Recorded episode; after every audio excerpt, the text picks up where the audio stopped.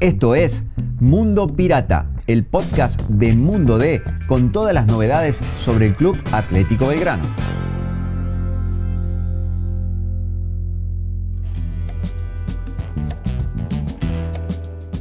Hola, estamos en Mundo Pirata, el podcast de Belgrano en Mundo D. Soy Seba Rogero y me acompaña Pablo Campo. Pablo, ¿todo bien? Sí, señor, ¿cómo le va?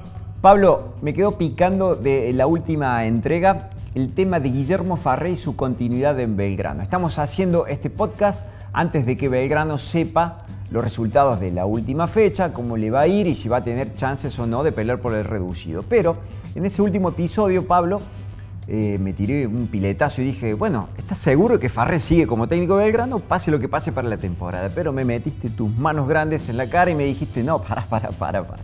Esto es fútbol. Por Dios, explícame qué querés decir con esto es fútbol. Lo primero que hay que eh, analizar en esto de la continuidad de un entrenador es que se deberá sentar Guillermo Farré, que es un tipo, a ver, que no va a dar muchas vueltas y que seguramente cuando se siente con Diego Merlino, Antonio Mariano y otros muchachos de lo que son los eh, tipos importantes que toman decisiones en Belgrano, va a hablar de esta continuidad. Él no va a dar muchas vueltas, al menos hasta donde yo lo conozco, Guillermo Farre, de su época de futbolista, porque como entrenador está claro que esta es su primera experiencia. ¿Por qué esto es fútbol? Porque Guillermo tiene esas cosas. Seguramente se sentará y dirá, yo necesito esto, esto y esto. Y si Belgrano le dice sí, se pondrán de acuerdo en 10 minutos, pero si Belgrano le dice no, puede también no ponerse de acuerdo en 10 minutos. Eh, Farré me dijo a mí en su momento, en alguna de estas charlas que hemos tenido, que esto es día a día, que esto es paso a paso, que es partido a partido y que al final del campeonato recién se habla de renovación, de continuidad o no.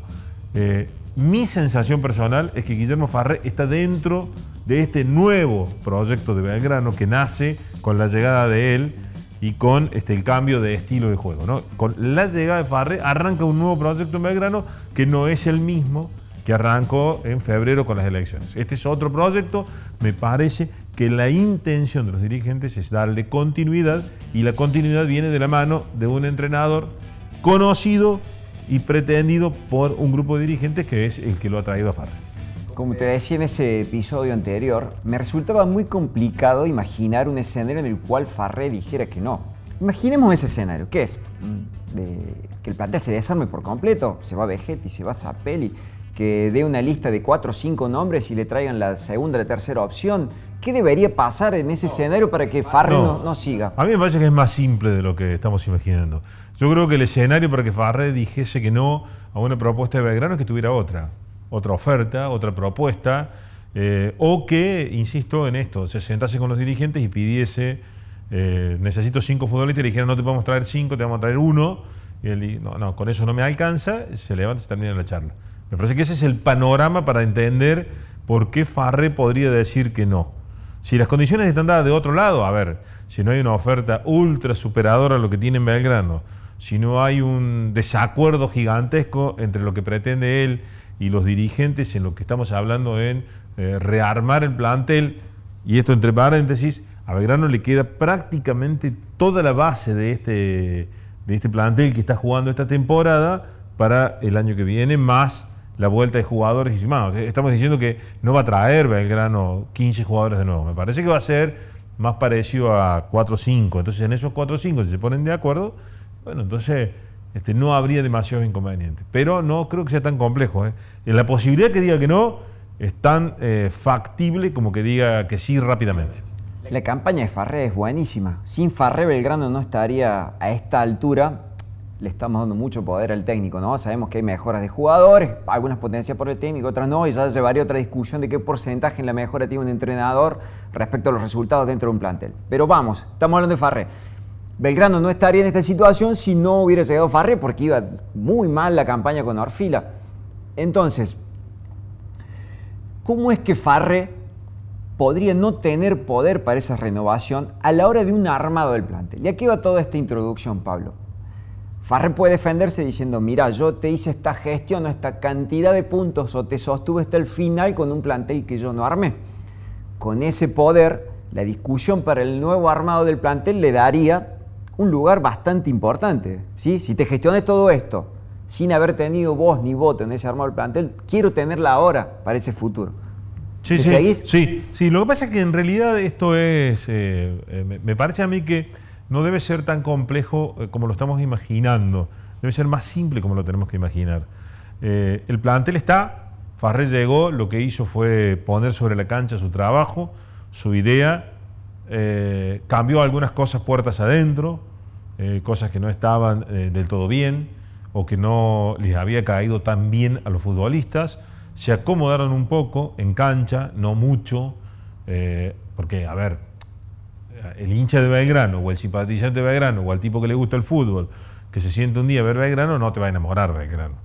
No juega para enamorar Belgrano. Pero tuvo buenos partidos con Farré. Eh, tuvo algunos partidos buenos. No tuvo tantos partidos buenos. Yo me acuerdo más partidos feos que partidos lindos. Sí me acuerdo partidos efectivos de Belgrano.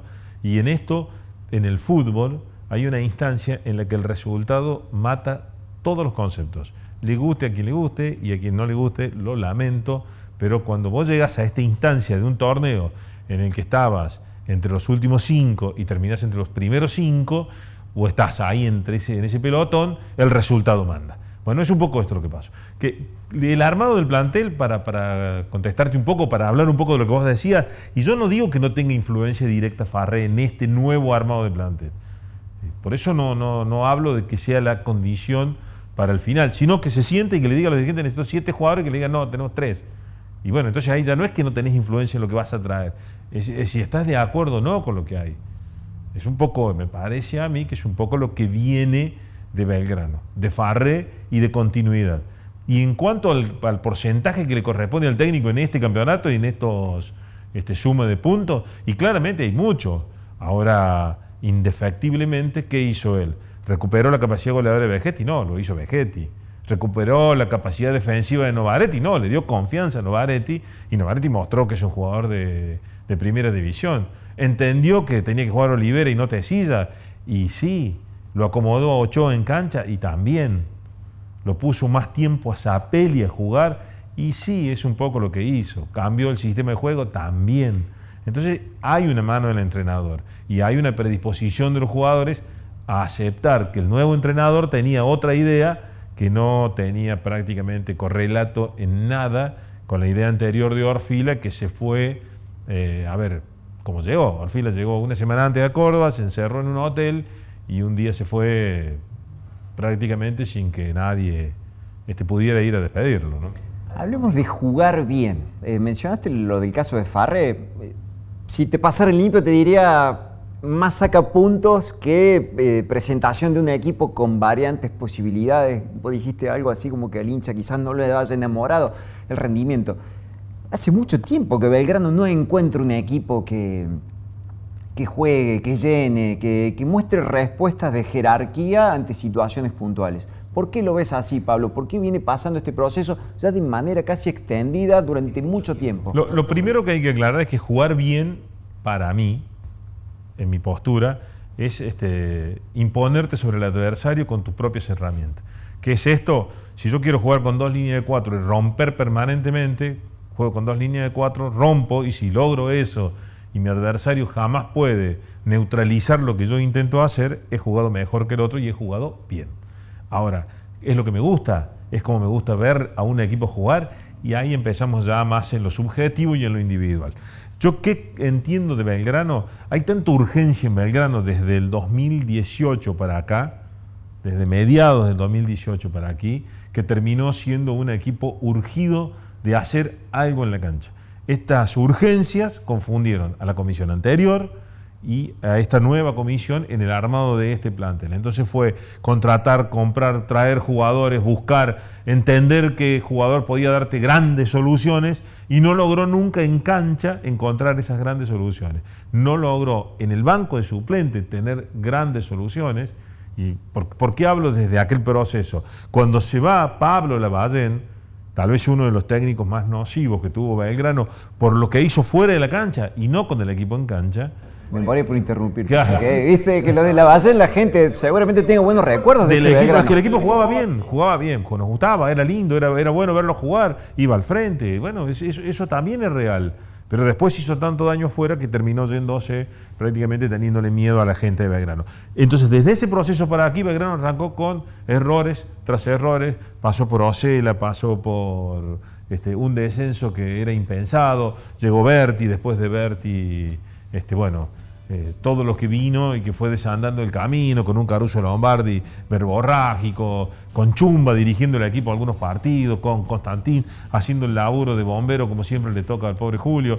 Todo eso en el medio, esas urgencias, terminan reflejándose en la cancha, porque el futbolista también, entendamos que es un, es un laburante de esto que se para delante de un tipo que le dice que quiere ciertas determinadas cosas, que después viene otro que te dice que lo que te dijo el anterior estaba mal, pero después se va ese también y viene otro que te dice que lo que te habían dicho no era lo que te tenían que... Y así estábamos. Entonces Belgrano está en este, este tobogán de, cambios permanentes.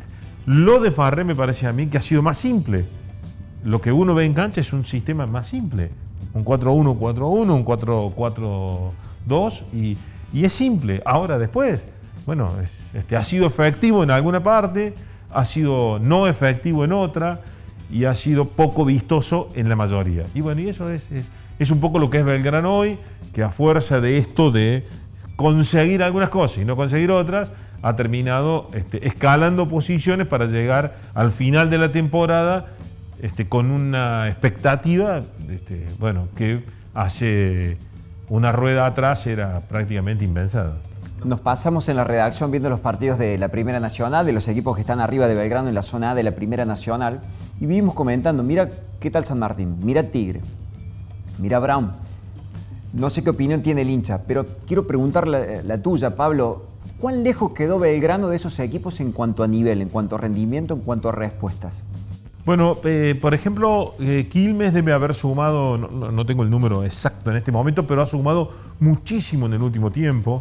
Eh, lo mismo pasó con, Brown en un momento dado del campeonato, ahora sobre el final este, termina flaqueando un poco. Eh, Tigre ha sido un equipo que todo el campeonato fue protagonista por ir mucho al frente. Y Belgrano, que sumó mucho en esta última porción, perdió algunos puntos de local de manera mm, eh, este, no sorpresiva, sino porque no se le dieron las cosas. Hubo partidos en los que Belgrano jugó realmente muy mal. Contra Agropecuario, este, el partido con Brown que no pudo patear el arco, el partido con estudiantes de Río Cuarto, estoy hablando de los partidos de local, ¿no? en Alberdi. Eh, fueron partidos este, en los que jugó feo, con Riestra, a un equipo que Belgrano le, debió marcar mucho más de un gol y no lo hizo porque el equipo no termina de armar eso de, hacer goles y de, ser este, más contundente.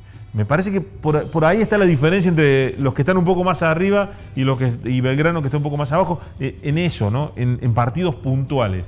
Entonces, pero al mismo tiempo vos tenés si tenés un partido flojo y al siguiente jugás más o menos mejor, y al partido siguiente jugás mejor y al otro volvés a estar flojo, esa irregularidad de la que venimos hablando es la que te termina marcando de que el equipo no terminó de ser un equipo consolidado y sólido como para llegar al final este, dependiendo de sí mismo, ¿no? a, a eso me refiero. Hablamos de Farré, hablamos del rendimiento del equipo y para cerrar el podcast, Pablo, me tomo de algo que también mencionaste. Pase lo que pase con Belgrano, este fin de semana, cuando sea que estén escuchando este envío, la base del plantel, el hincha no va a ver un Belgrano muy diferente para el arranque de la temporada que viene. No, no, no, no, seguro que no. Seguro que no. Belgrano tiene hoy, de, a ver, si yo te armo un equipo base de lo que juegan hoy en eh, los 11 que puede poner Belgrano, que sería Lozada, Barinaga, eh, Olivera Novaretti, Ochoa, a ver, Ulises Sánchez si querés por derecha en lugar de, jugar del marcador de puntos, sino como volante. Jugar como volante. Este, Longo, Bernardelo, Zapelli, Balboa y, y Vegetti, de todos esos que te nombré, de todos esos que te nombré, excepto Balboa, que es el que tiene posibilidades de emigrar a fin de año, el resto seguiría. Entonces, Tenés además Rojas y Bordagaray. Eh, Rojas, Bordagaray, Tesís jugador de club, Miño jugador de club. Es muy factible que Belgrano haga una extensión de contrato en pedido de préstamo de Asprea y Ochoa. Entonces prácticamente tenés la base. Entonces por eso digo que a esa base que ya tenés, que todo el mundo sabe lo que es jugar en Alberdi, que sabe lo que es jugar con gente y de las urgencias y las necesidades, lo tenés que ajustar. En ese ajuste es donde deberá Guillermo Farre más el grupo de dirigentes que toman decisiones en Belgrano, sentarse y ponerse de acuerdo. Gracias, Pablo. En el próximo veremos cómo le va a Belgrano y seguramente contaremos más novedades respecto al futuro del equipo. Chao, gente.